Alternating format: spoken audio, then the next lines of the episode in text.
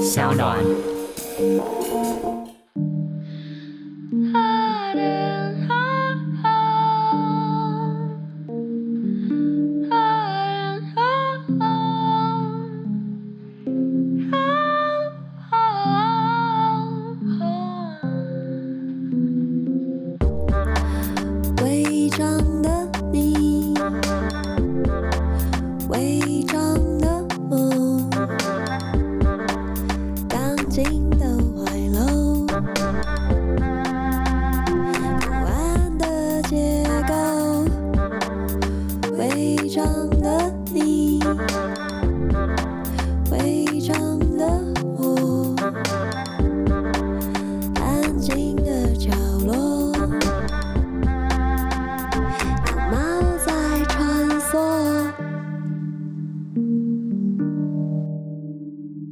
好，欢迎收听商奥原创节目《违章女生拉拉链》，我是主持人李平瑶。我们今天依旧请到了我们客座主持人严娜女士。Hello，大家好，今天呢就是《违章女生拉拉链》第一季。仙女下凡来解答，掀开她的裙子就有不同的视野，给你不同的爱恋的第一季客座主持人严娜，大家好。你为什么要掀开仙女的裙子？我觉得她会自己先掀开，所以不如就是这样吧。好，我们那个再次感谢我们的仙女愿意下凡到我们的录音室，让我们欢迎就是最近出版了《仙女日常奇缘》的大艺术家倪瑞红女士。大家好，我是倪瑞红。瑞红刚刚一转，你好视觉化，因为你还有就挥动你的手跟大家问好。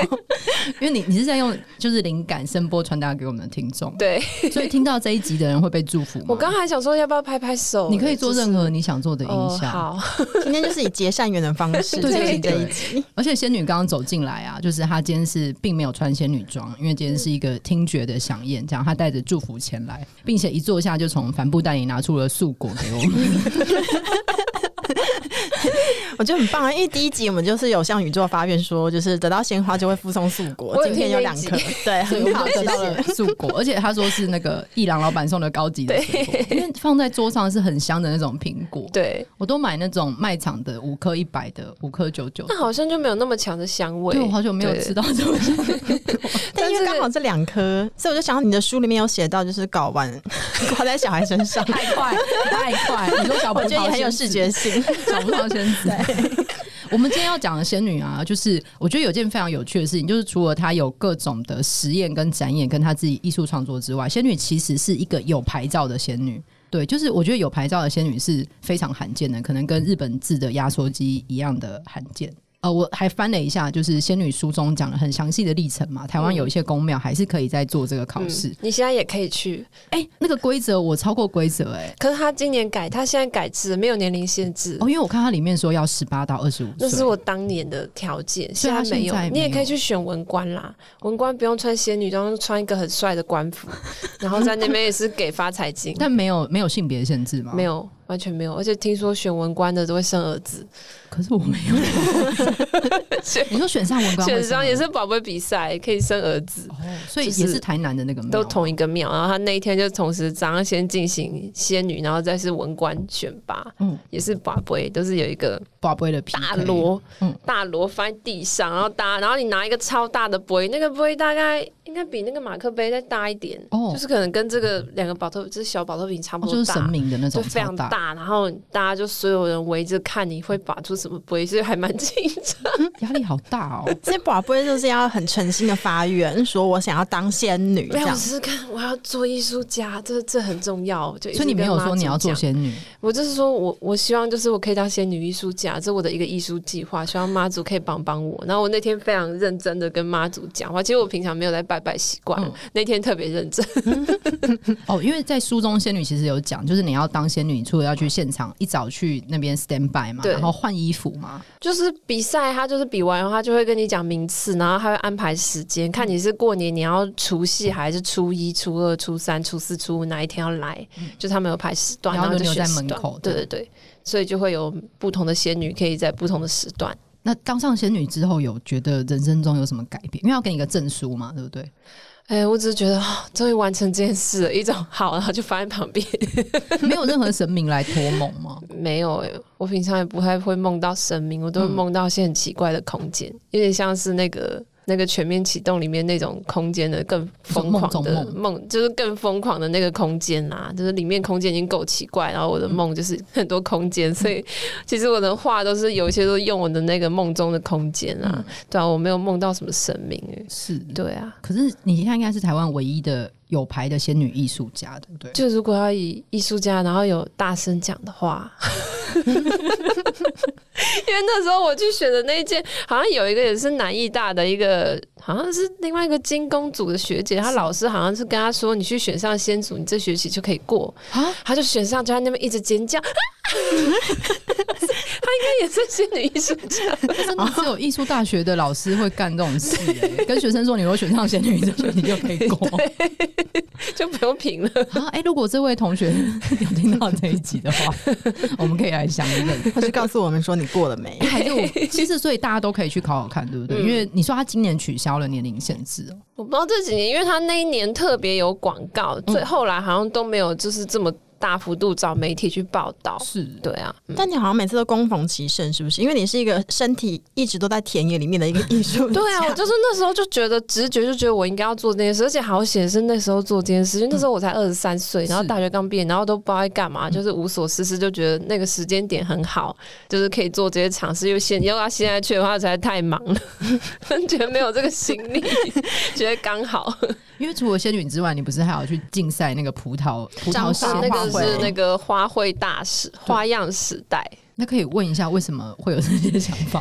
也是跟那个选仙女大概同一个时间，因为那时候我就想说，那时候其实就有那个仙女计划的雏形。我在想说，仙女应该是被挑选的，所以我先从各种选美比赛那边看，然后就看到那个脏话这个，然后刚好那个时间点我可以报名，然后那时候也很闲，所以我就去先报名去看看，因为我就一直觉得很想好奇，就是台湾这种从广大人群挑选出来女孩，她们的某种。选择机制是什么？然后我该怎么做，我才可以更符合那个机制？然后他们有什么特质是我缺少的？大概是这样子。然后因为觉得看到那个报名网站跟历届影片都太强了，然后我很喜欢。然后我就是 我其实我其实并没有想真的想要变成那样，我只是想要去看一下，就是到底是谁会变成这样，就是。最终只是好奇心使然，所以我就是努力的强迫我自己去适应的那个他们的比赛规则。其实我回家都很累了，我觉得 我好想回家去现场的时候。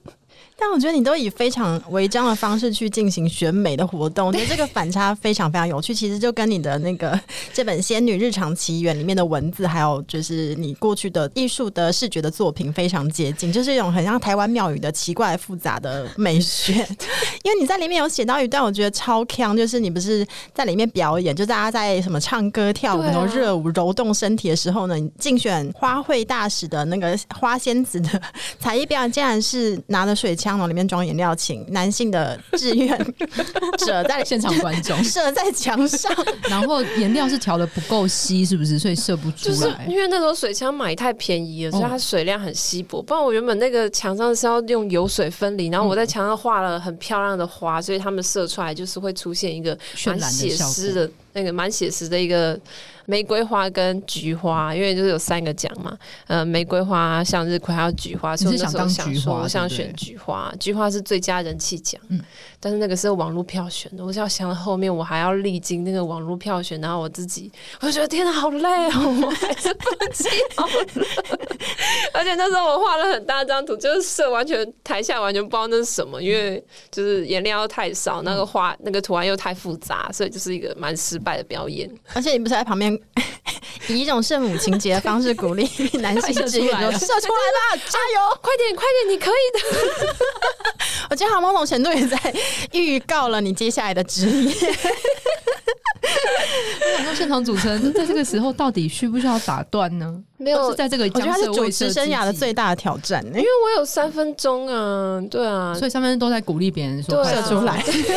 然后水枪很烂，自己不太出，可能没有清枪吧。可是像是选拔这些东西，你当时是有设定关键字或什么来找到这些成仙之路吗？那时候好像就只是这个游戏，就是在玩，我就是想要先去看一看。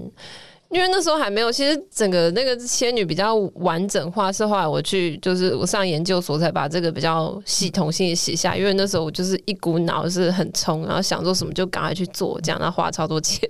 因为里面书不断出现几个关键字，就是存款归零，存款归零，它出现乱花钱多到我读都觉得有一点心情，对，很心惊胆战。所以我爸看完就给我两万块，他说你就够了，现在是供养这样子啦。就是怎么都没有跟我们说，我想说做乐色怎么可以跟爸妈拿钱呢？我就觉得，对，因为你称你的艺术品是高级的乐色，就这点我就非常喜欢。因为我觉得你的书啊，跟你之前的那个论文计划里面，其实有提的一件事情，就是在一些这种很台的各种元素集结之中，找到一个一个像是修行的道路，欸。哎、嗯，我觉得这有点像是一种正成肉身的过程。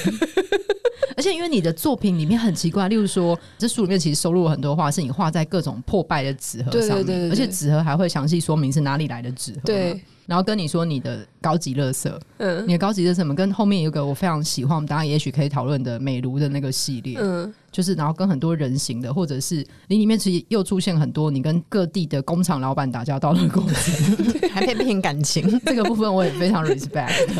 就是如何找到这个成仙之路啊？为什么会被这条很独特的轨道所吸引？哦，当然还有蓬莱仙山的部分，好像都只是直觉，就是那当下，而且很多其实应该是那时候 YouTube 广告，或是从脸书上看到，或者我朋友贴给我，所以其实蛮多都是靠网络的，连那些厂商资料很多都是靠。网络搜寻的，哎、欸，可是里面有讲到一点，我觉得我读来非常的有共鸣，因为我们因为我是八零年代出生的嘛，你是九零年代出生，嗯、但我们可能成长时间还没有差到非常多，我九零啊，所以刚好就差五年这样。对，因为里面有提到你小时候看了很多展，就是其中一个是马王堆，我不知道是不是跟我们同一代的人都会去看那个展。我有看马王堆，对，但因为老师在故宫的那一次，对对对对对，那个蛮盛大那一场。嗯、但因为里面你有提到，你印象最深刻的是那个 女性木乃伊颈椎，对、嗯、对，关于女性怎么永生，然后女性永生之后是要以什么样的容貌保存起来这一点的那个，就是小时候你直觉式的喜欢，我觉得这可能就是成仙之路的一个开始。我也觉得是吧？那因为我觉得他就是仙女的某种。状态吧，嗯，对啊，永生到这个境界，我就觉得啊，还有它中间又包含死亡的那个含义也很大，那我非常着迷于这件事情，嗯，从小就非常喜欢吧，可是不太会跟人家分享，因为大家会觉得太奇怪，或者我跟我爸妈讲，他们觉得有点可怕。你有跟他们谈过？不会，我还会谈，我都不会谈这个。可是所以出这本书，他们才发现，平常原来就是去上绘画课，各种在家里耍赖躺着的女儿。想到的是这个事情，对，其实很喜欢这个东西。因为我读的时候，整个大尖叫，想说：“天哪，你是我失散的姐妹吗？”是吗？你也喜欢那个吗？真的，你看，因为我我写就是《幽魂娜娜》这本散文的时候呢，我有写到我小时候去看展，然后我看的就是是一个环宇搜集展，我想大家可能有看过，里面就是各种很其实跟你的那个作品蛮像的，非常锵又奇怪的，就是美丑的这种美学的作品。对，然后其中有一个是，它是美人鱼，但它是风干的，长得超级无敌丑。然后那时候我在那个美人鱼前面震惊，然后说：“哇靠！”原来美人鱼可以丑成这样，小时候是不是故事都是骗人的？对，所以在那时候我就有一种好像在搜寻，在那个年代一起跟我看展的女孩们，她们在那个时候到底对于美的启发是会长成什么样？哦，嗯，对对，九九哇，想尖叫。而且现在那种展其实现在少很多，我觉得现在展都变无聊了，现在都很正常。现在这种的展就是太多大图输出了，然后我们就看了觉得啊。不要了，就很整齐吧？对，然后被收纳的很干净，嗯，然后越珍贵的东西都是复制品了。哦，是对。而且小时候是不是你有写到说你读那个汉森百科的中国童话故事？对，然后里面也有一些仙女的，里面很多，雏形在远方召唤。我都听那个录音带啊，然后里面他那个配音会用一种很鬼气，就是这样。你只记得他那个配乐？对对对对对，我没有汉声的年代，没有没有听过那一套。那时候很很流行啊，然后乡下的孩子我没有。那不知道为什么，我都只记得，比如说老老鼠娶亲，或者是很好听，对，很好听。一月七号还是一月几号？老鼠娶亲 跟河伯娶新娘。说小时候觉得婚姻好难呢，当然比较简单。童话故事到底想告诉我们什么？可是所有的跟仙女有关的童话故事，或者是像那个倪瑞红在书里面还翻完了好几个结局嘛？嗯，没有个童话故事感觉起来是对劲的啊。因为董永就是一个偷窥狂啊，想干嘛偷人家衣服？而且他里面他牛郎也很不对劲，对，各种不对劲啊。对啊，对，嗯。而且你还有爬书牛牛郎的那个来源，我觉得那那个超有趣。那个而且但是那个真的资料太，那时候我也很累，我没有，我觉得那个国土应该查不到，所以就只有查到内容农场的文章，我也不知道真的还假的。我想算了啦，是骗我的吗？就写说就那 内内容来自内容农场，就觉得 很诚实，无无从查证。农场是不是第一次被引用？而且那时候很流行罗南呐，对啊，对啊，我觉得。我刚刚有跟那个女瑞红讲说，我对她的第一个印象是我前几年还在北艺大念那个剧场的研究所的时候，然后每次会去逛那个关渡美术馆。有一天走进地下室，因为它其实会展很多特殊的展，然后很多都是实验性质非常浓厚的嘛。我以前在学校其实有点害怕走到美术系馆后面，因为有时候后面会有一些大家的作品在风干，然后你又不知道你会看到什么。总之，我那一天走下了那个关渡美术馆的地下室，我就遇见了美如。你可以自己说一下美如是什么吗？它是感应式的，就是你进去以后，你就会看到一个穿红衣的女子在花园里面一直伸，其实很像丛林啦，在拉一只在拉一只手，但它就是一直重复这样子，然后旁边是一个。个女的被抱起来，然后她手上有一个有一只鸟，哦，是鸟。啊，她中间还有一只手，就只有手，然后上面有一个戒指，然后我上面打那个灯，所以那个它上面的时候，那个灯就会照到那个戒指，它就有一个反光，就这样闪闪闪。但是因为关渡的美术馆地下室它有个节能的系统，所以它灯光会非常昏暗，然后冷气会开的非常强，加上那个美炉是一个电动装置嘛，因为刚刚你听瑞红讲就知道它有几只手的运动。那电动转子可能运转久了之后，整个地下室都会是那个马达的回声。对，那是多年之后，我在彰化大佛旁边看到了电动地狱。对，听见的灵感是来自那个感应式的设计。那可以说说看美炉的制作过程吧，因为好像在书里面你有提到说，你是因为看到电动花灯，你就想到一个梦想的国度。对，我觉得这不是一个一般的女孩会想到的。梦想的国度，梦想做的事，对，然后跟你去找到那个工，你在抄下工厂老板资料，去找他，还画了一个草图，去找他做出你梦想中的一个小世界。嗯，对，这个过程是怎么慢慢完成的？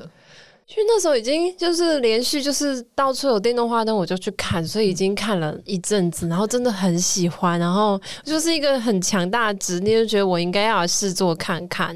然后，因为我本来就是对我创作我没有任何媒材限制，我其实做什么都可以，只是主要是先绘画，绘画最快，然后再想办法让它变得更有趣。所以我想说，啊，那我来做做看好。然后那时候还蛮流行跨界合作，我想说，如果我可以跟那个民俗的老板跨界合作，真的太完美了，就觉得天哪，真是当代艺术的，就是就是画。而且那时候龚卓君刚开始要弄那个什么鬼魂吗？还是什么？也是民俗的那堆，所以我就觉得我好像也可以参与卡，就是赶上这个潮流，所以我就。但是他们没有收录电动花灯，自己感觉那实在是太个诡异了。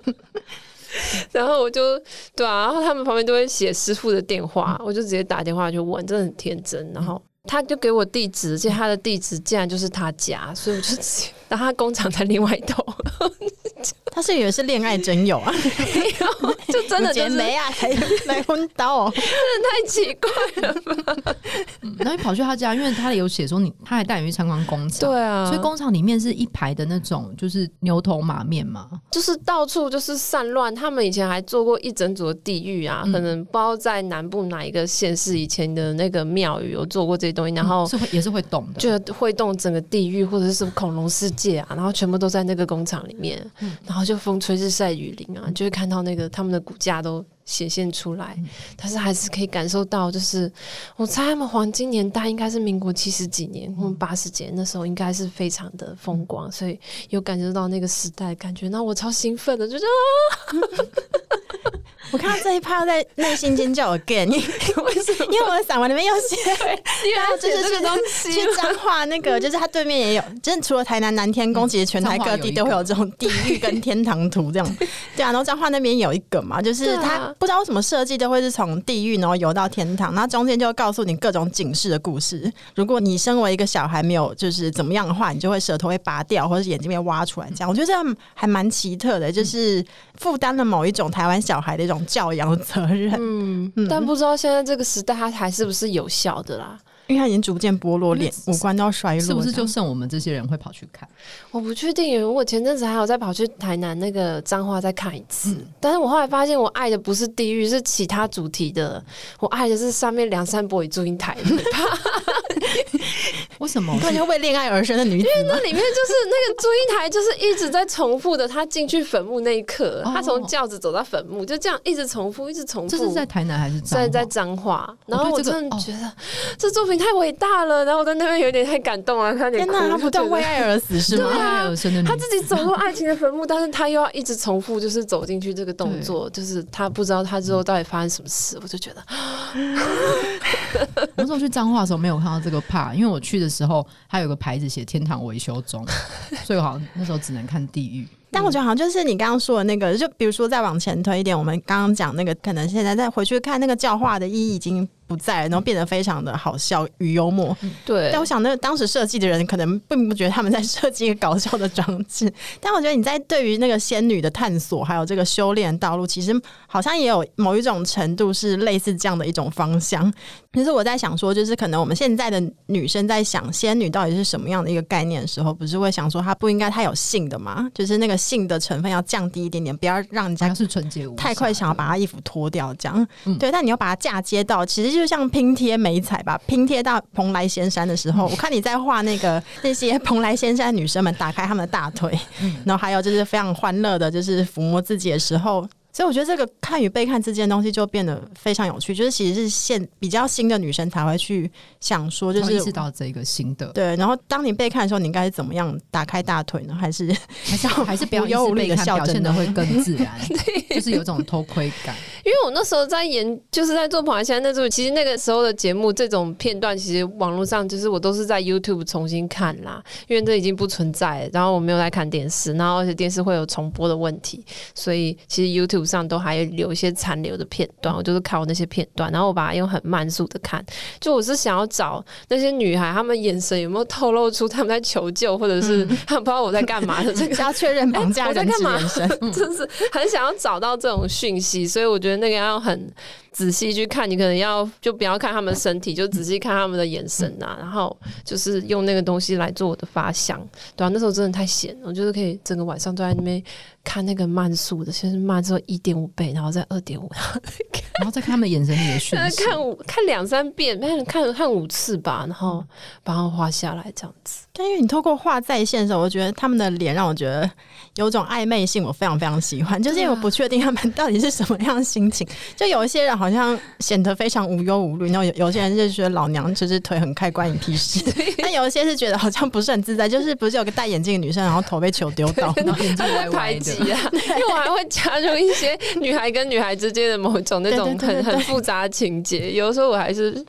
觉得那东西很暧昧，就是那个东西太隐秘了，就是互相会彼此哎、他今天穿那样，就是这样子。嗯 对，就是这样，他们中间是有戏剧张力，我觉得这点非常棒。因为再往前一点，可能会设想说，就是如果是作为一个被欲望客厅，然后一直被看的话，他不要被观看是一件好事嘛。可是因为我现在女生就是很难明确的指出说，我们到底想不想要被看。对啊，我也是这个尴尬的感觉。对对对，就是尴尬与困惑的在你的话里重现，我就觉得好棒。而且是小时候，就是我真的有看过《蓬莱仙山》，我有看过。而且小时候我们都要模仿《蓬莱仙山》，是在第四台的很后面。嗯，我不会模仿《蓬莱仙山》，是吗？我个人会在高中就模仿，你模仿？你就在演的时候后面啦啦啦，然后自己配音，这样探出头来，然后再 哈哈哈，然后再跑掉，在扫地上滚两圈，就是有一些自己写一些剧本这样。嗯，我是没有，是吗？好，谢谢你跟我们分享。如果有一集是在心中饰演蓬莱仙山的女孩们，请在下面留言，谢谢大家。我记得以前还有一台，他们会会有一些很奇怪的，也是那种民俗的，可是它一下就消失了。然后有一阵子非常流行的是地狱游览车，我问过很多人，好像没有人看过，我没有看过。就地狱游览车，它会让很多人坐在那种像是板斗的那种红色小板凳上面，然后前面有一个像是导游跟师傅带领的。然后要启程之前，他会集体观落音吗？对对对，然后会发给每人一条黄色的毛巾，然后在出发之前，大家会绑在眼睛上面，所以那个电视投射出来的画面就是可能十几二十个人排排坐，坐的很整齐，像一个小学生一样，然后就开始跟着那个游览车下地狱了。然后导游小姐会开始说沿路有什么景象。然后有的人会很激动，有人开始很激动，然后主持人就会走到旁边，把麦克风放，放在他嘴巴旁边，然后他就会说看他死去的亲人。对，我好喜欢那个节目，我想参加。我现在还有找到他的任何资讯，因为后来就消失了，也是在那种很后面的频道。中间会出现那个蓬莱仙山 YouTube 有上传这个影片啦，有有这个吗？有这个，所以他是蓬莱仙山的节目。对对对，他们是属于他们，因为他们自己还有开一间庙，嗯、他们有做这种服务。谢谢你解答我的疑惑，我要去。对，而且你他还有真的去访蓬莱仙山的创办人的儿子，我觉得这点很。嗯令人尊敬，因为做了很多田，因为那是圣母情节，因为他们在 就是悠长的时光里面，他们做了一件非常辉煌的事情，但其实都没有人关注，你是唯一，快要被遗忘。对，然后我明年要继续把这些东西做好，嗯、我已经就是申请上高雄博二的驻村了。我想说可以在那边常住比较好，因为我发现那其实是高雄的一个政治的历史，有点复杂。嗯、是对，然后用还有换卫星换照那些，对啊，然后想说要花多点时间来研究。嗯。嗯但还不知道最后会变成什么，啊，这很酷哎、欸！嗯、就是蓬莱仙山的一个整个起落，而且博尔还有海上皇宫，它是真的 蓬莱仙山还在那边飘，啊，好适合你在做这些身体的展演的时候，就像我们刚会讨论说，在蓬莱仙山的这些女生们，她们一方面。被拍摄，但是要做出自己不在意被拍摄。但是因为你其实中间参与了很多你自己的装置艺术，甚至是里面有一个你穿那红色套装的那一张照片。你说那个红是要令人有一点不舒服的红，你有一些很明确的自己的参与。嗯因为那个那个红色套装是那那阵子那个中共的威胁不是非常那个大，我、嗯、就觉得那个红在，因为我去中国旅游，觉得那个红其实是有点不安的，因为它太多了。嗯、就是台湾人好像不会这样用红色，用到就是这个政治宣传全部都是红色的字，或者是，然后我朋友还要跟我分享他搭那个。海南航空还是什么航空？他们的空姐就是那个红，嗯、对，就是他说他整个看到那空姐衣服都害他那个焦虑症发作。然后我觉得那个红就是想要刻意，我不知道，就是我一种直觉就觉得它应该要红色。还有他那个场景，我就觉得它红色点缀在那很好看，所以我就是在思考它的颜色的那个背后的隐喻，跟它在那个空间看起来是不是好看的。嗯，对啊。可是像你个人在扮演的时候，那你在那边的时候。是很需要意识到被观看的吗？就是我就会蛮乐在其中的，嗯、对啊，就是我知道我现在就是在展场，我就是要这样子，然后我要我有对我作品有责任，嗯、对啊，我就觉得我不能，我我们是应该是要一起的，我们要一起。共生死，所以如果他们在那，我就应该要比较那个正式的去跟他们在一起，所以我都会特别为每一件作品都有一套衣服这样子。这有点像是这一次宣传打书穿着仙女服嘛？对，那算是跟仙女告别吧，我觉得还是告别嘛。对啊，因为那次其实那个新书法穿那个仙女装，其实我那天就有感受到我的身体在排斥这个东西，因为我可能当时可能比较瘦吧，以前穿仙装，我刚以为这种灵性的说法，身体在排斥，就觉得。就是变胖，有点紧，然后一直扮到那个裙子，我就觉得天哪，这是仙女好累，要退价了是不是？就觉得可以了，可以了。然后那衣服又是特别去跟公司借，所以他每次都要花好几千块，所以我就一直在思考，就是我以后还要不要继续？不然就是去淘宝，朋友人家建议我去淘宝买一套就是比较便宜的仙女服，可是我就觉得那不行，那就是。可是你每次都去借，你不会想要做一套自己的吗？还是做了就会是不归路。啊。其实我觉得做了就是不归路，就是你就要一直，他就要一直去亮相。然后我其实没有很喜欢这样，我就觉得他只是为了那个当下观众想要看到。然后我觉得他适合那时候出现，他没有必要一直出现。所以我就是就是这样子，所以我没有真的很想要拥有仙女服，因为我不想要一辈子一直。因为你后记不是也有说有人说你要长大了，不可以再当仙女。你有说仙女的 level up 是清水夫人。那是临水夫人，哦、夫人我只是觉得想要变神格，就是如果要以神来比喻，我觉得应该要变法力更高强，因为仙女有点废，嗯、我就觉得仙女是不是没有实际的功能、啊？就是还好，就是她主要她的目的是服务大众跟服务男子啊，然后她没有法力，她没有办法除妖啊，嗯、对啊，然后我就觉得，然后临水夫人会除妖，我觉得她比较厉害。仙女会有自己的升官图吗？没有，仙女就一直是那个啊，她没有办法，她只是低阶的那种服务生型。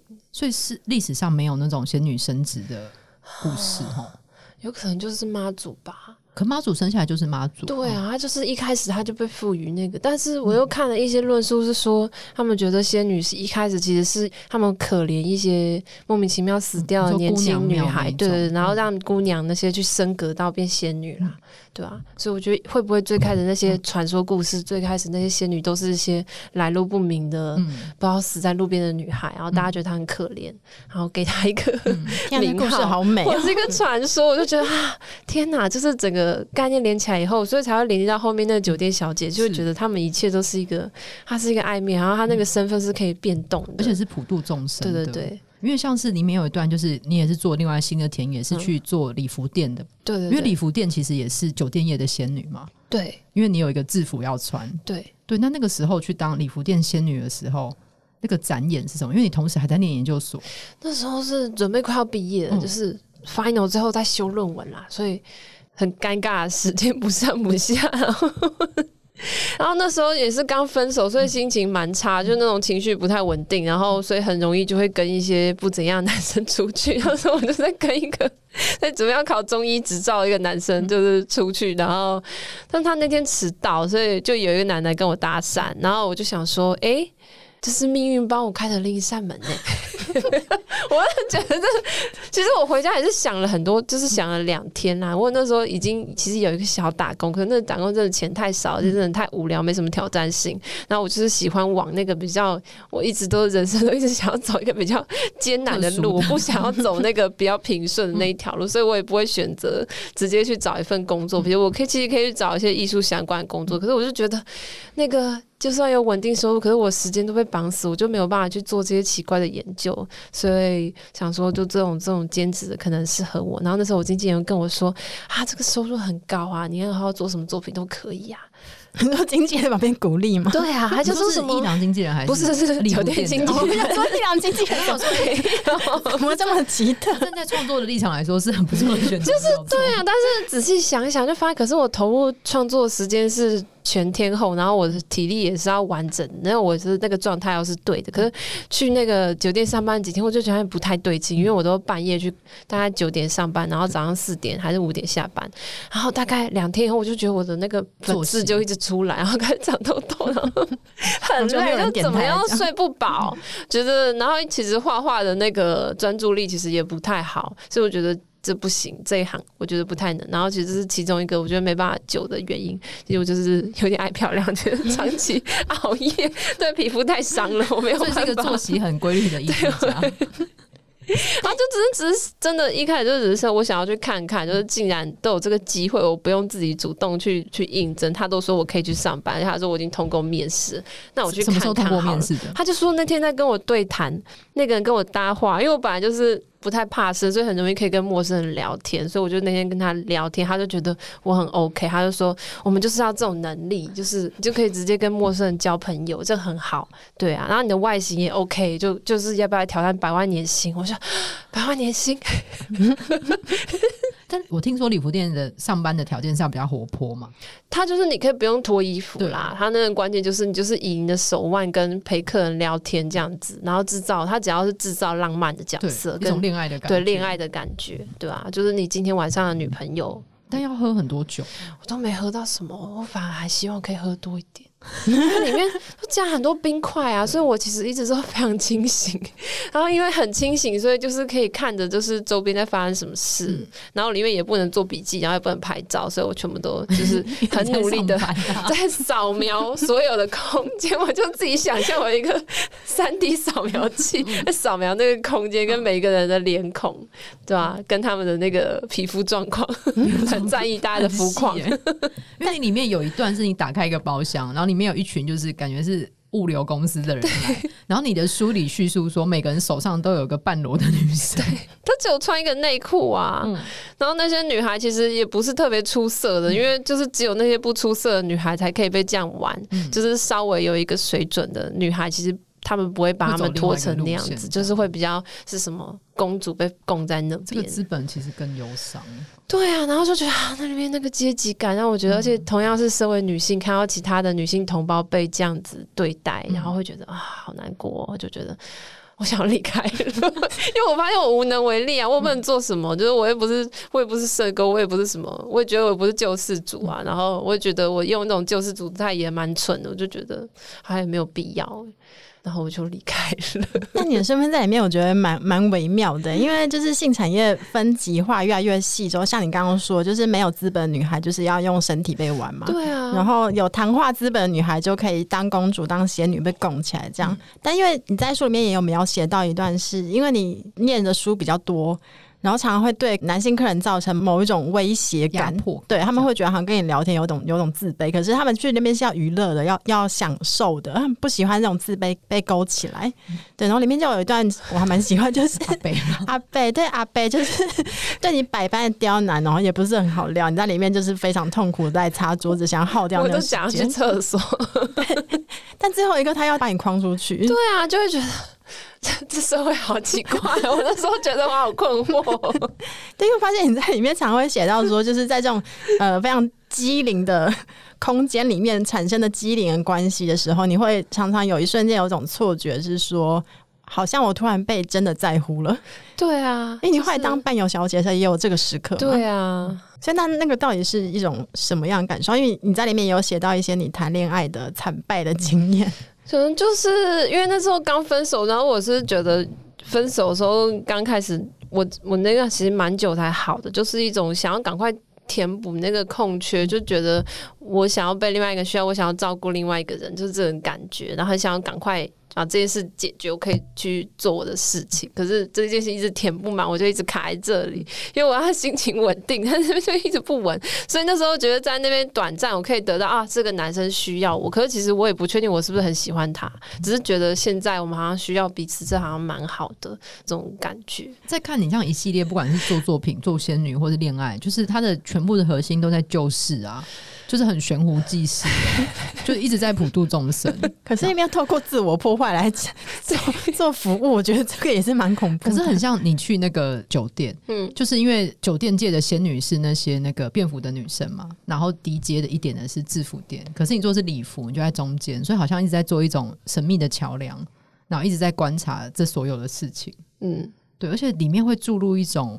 我在读的时候，其实有几次一直想到那个四肢愈合的电影《空气人形》哦，就是电影我很爱。嗯、对，我觉得你很像那个，就是很多时刻那个感觉很像是突然醒来的空气人形，嗯，然后再看这个世界原来长这个样子，嗯、就是你是同时很入世，但是你又会突然抽离，对，对啊。我一直都不想要，所以就一直跟这个社会保持一点状态，嗯、保持一点距离啦。因为我自己都一直说要要站出来看，就是不能一直陷在里面。嗯、所以说，这件失恋的话，就是这遇到一些渣男的时候，我就是会跟我自己说：“你下个月还要是这样吗？”就是 就有你说你有话外音？对 对，就是会会有一个另外一个声音说：“你明天还要继续这样吗？”你会说出来吗？没有，我会内心就是说：“你还要躺在那里多久？”就是会有另外一个在那。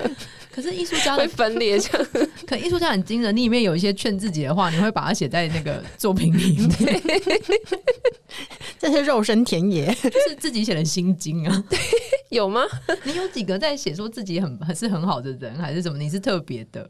哦，那个那个系列也是跟旧事有点像，是我蛮那一阵子，因为我那时候很衰，然后其实那时候还蛮多朋友跟我都遇到差不多的状态，嗯、就是好像你衰的时候，你朋友好像会跟你一起衰，然后大家会分享，然后彼此舔伤口这样子。可是那个就是那一阵子，大家舔完，然后其中一个交男朋友后，大家就不舔了，就是会他离开了，就不太好了，就是就会成员一个一个离开，这样就以前会有那种厌世姐妹，但现在好像因为大家都有各自的另外一半，然后就没有那么。愤世嫉俗，就是那时候就感觉到啊，怎么大家都遇到这个状况？会不会其实我们根本不特别？而且网络上很多那种网友提问都是这样，嗯、对啊，嗯，因为其实我还蛮喜欢你刚刚描述那个仙女，可能是死在路边的无名师，然后他们都是女性嘛，对啊。他其实我觉得好像就是可能我们这一代同样都长在一个好像突然之间有很多两性恋爱教主教我们怎么谈恋爱，各种影视作品还有可能书籍都出现嘛。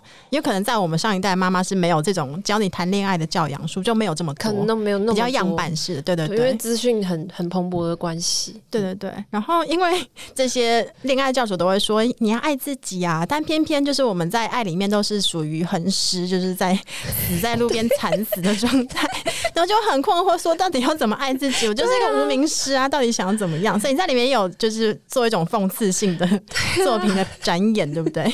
没错，就觉得啊，爱自己，知道到底具体来说是要怎么爱？我我之前也是很困扰这件事情，然后我后来慢慢的，我就觉得好像要跳出来，好像不能一直看那些感情的书。如果你看一些比较严肃的那些理论书，我觉得那会有答案。所以那时候看齐泽克，觉得很疗愈。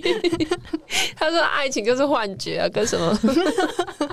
这也蛮仙女的，因为都在仙境里面。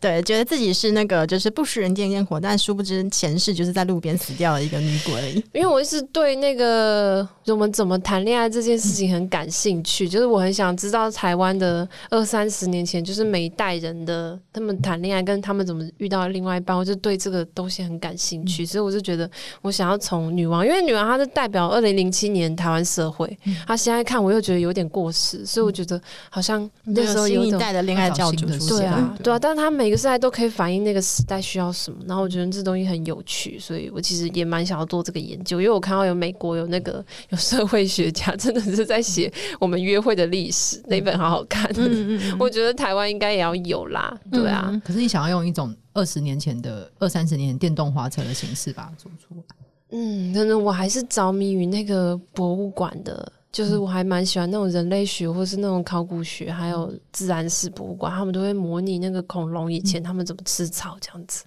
那、嗯、我觉得，啊，如果以后的人他们要看我们这代人怎么恋爱，他们也要进去类似恐龙馆，然后看里面人谈恋爱。那你有理想的场景吗？你有一定要放的、想要放的场景？一定要放哦！其实我还蛮想要放，就是为情所困这一 part 的，就是因为可能可以从以前的故事得到一些线索，他们可能会去跳河，或是 就是殉情啊，或者是他可能会变成厉鬼啊。然后现在的女孩会不会是在网络上不停去骚扰别人？你说开小帐，然后或者是一直 po 他自己的身体的照片？因为我有注意到有些女孩，她如果经历到一些创伤，或是他人生有些挫折，他其实会靠在社群网站 po 他自己的性感照，然后获得关注，因为这最快。然后我以前可能有一阵子也这样子，但发现那个磁场会坏掉，我觉得很累。就是来的对象其实都不是你要的，然后就会觉得自己在做白工，然后没有必要这样。我现在就不会这样子，可是现在还看到一些年轻美眉还会这样做，我就觉得，哎，妹妹你还好吗？那些想说他是不是该去看女的 OS？？其实真的就是一个旧式的园区，哎，我觉得你要一条龙，然后最后可以搭配住宿，在里面静坐三天，有一个包套的组织。会不会里面大家觉得很可怕？因为里面应该也是很华，有点华丽。因为我是想要做那个，在日本也是在八零年代有流行过那种性爱博物馆，叫密宝馆嘛，就是类似那种东西。因为那个其实已经在日本已经几乎快消失。然后我朋友他都去日本驻村，就带回一大堆。就是那些文献资料，然后分享给我，然后还有看那个 DVD 拍那个密宝馆，但是那密宝馆都变废墟，他就拍他们还变废墟前，我觉得天哪，我也想要盖一栋，这样子，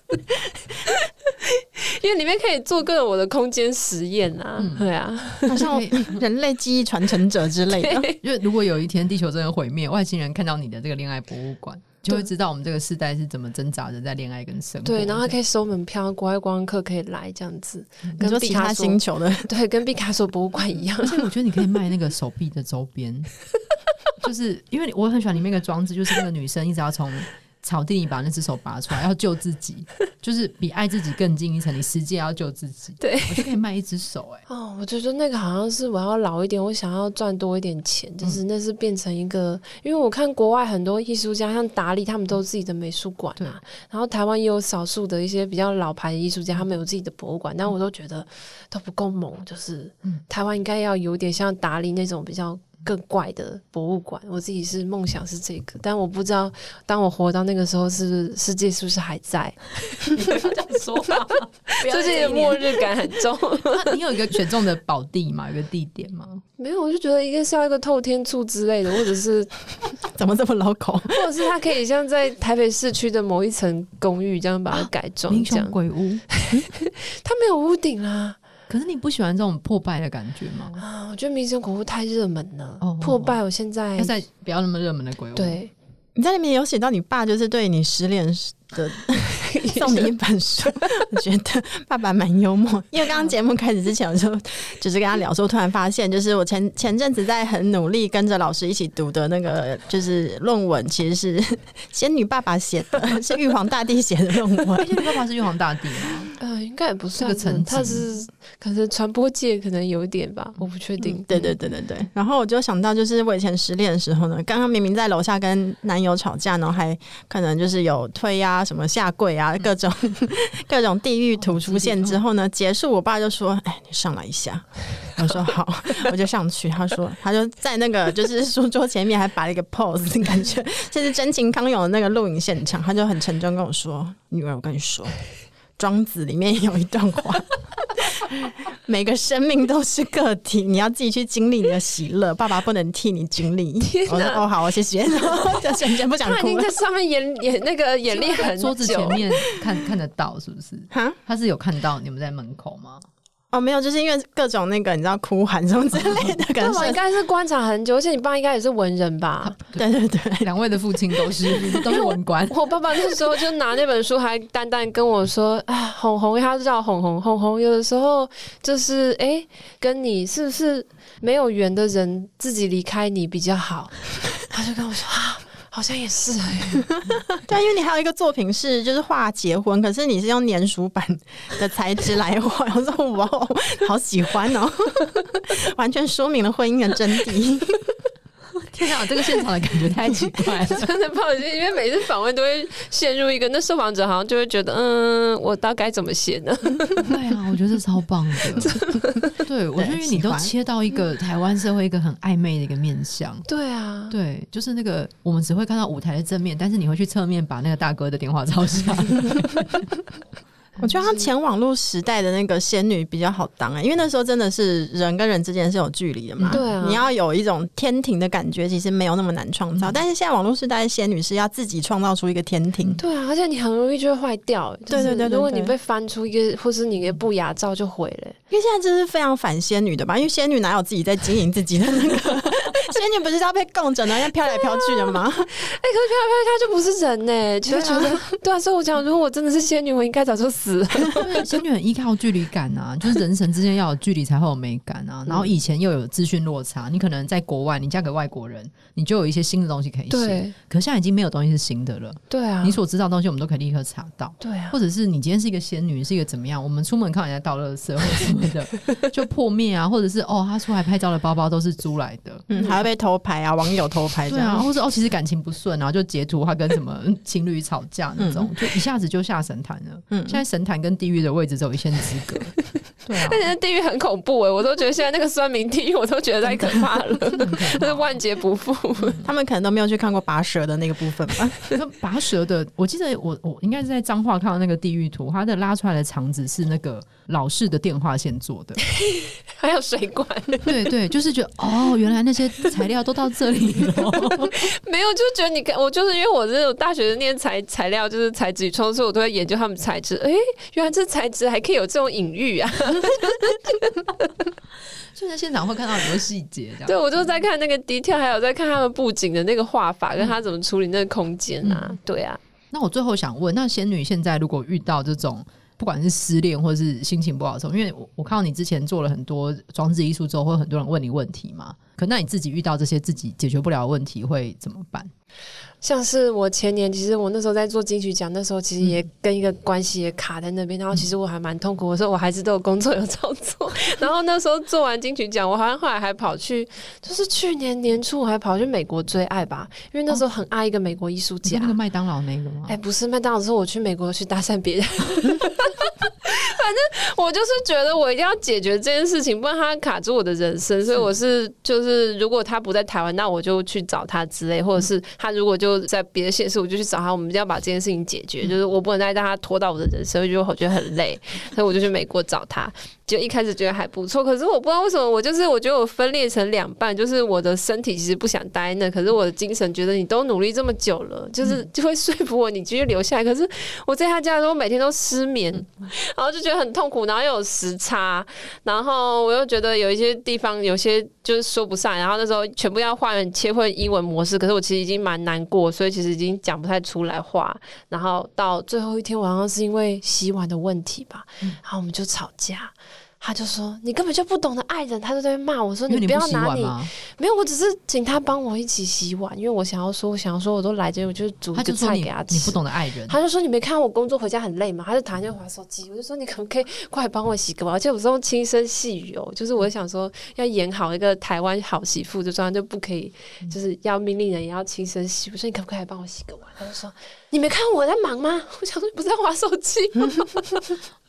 所以我觉得有点痛苦。所以后来我就觉得我不要了。然后我就他也跟我说，他觉得没办法。然后因为外国人就是讲很白，他们要什么就会讲啊，就不会在那边拖。然后我就离开了。对啊，那就新的旅程。然后但是有别的收获啦。我在 IG 上就是去密一个我已经追踪很久的网友，问他说：“哎、欸，你要不要出来拍照？” 现在你的那个转速真的很快，就是觉得我就是既然我都花钱自己到这边，我就一定还是收获。所以那时候还是有去看一些博物馆，就去看洛杉矶。然后我也没有去过好莱坞，所以那时候去过好莱坞，我又觉得。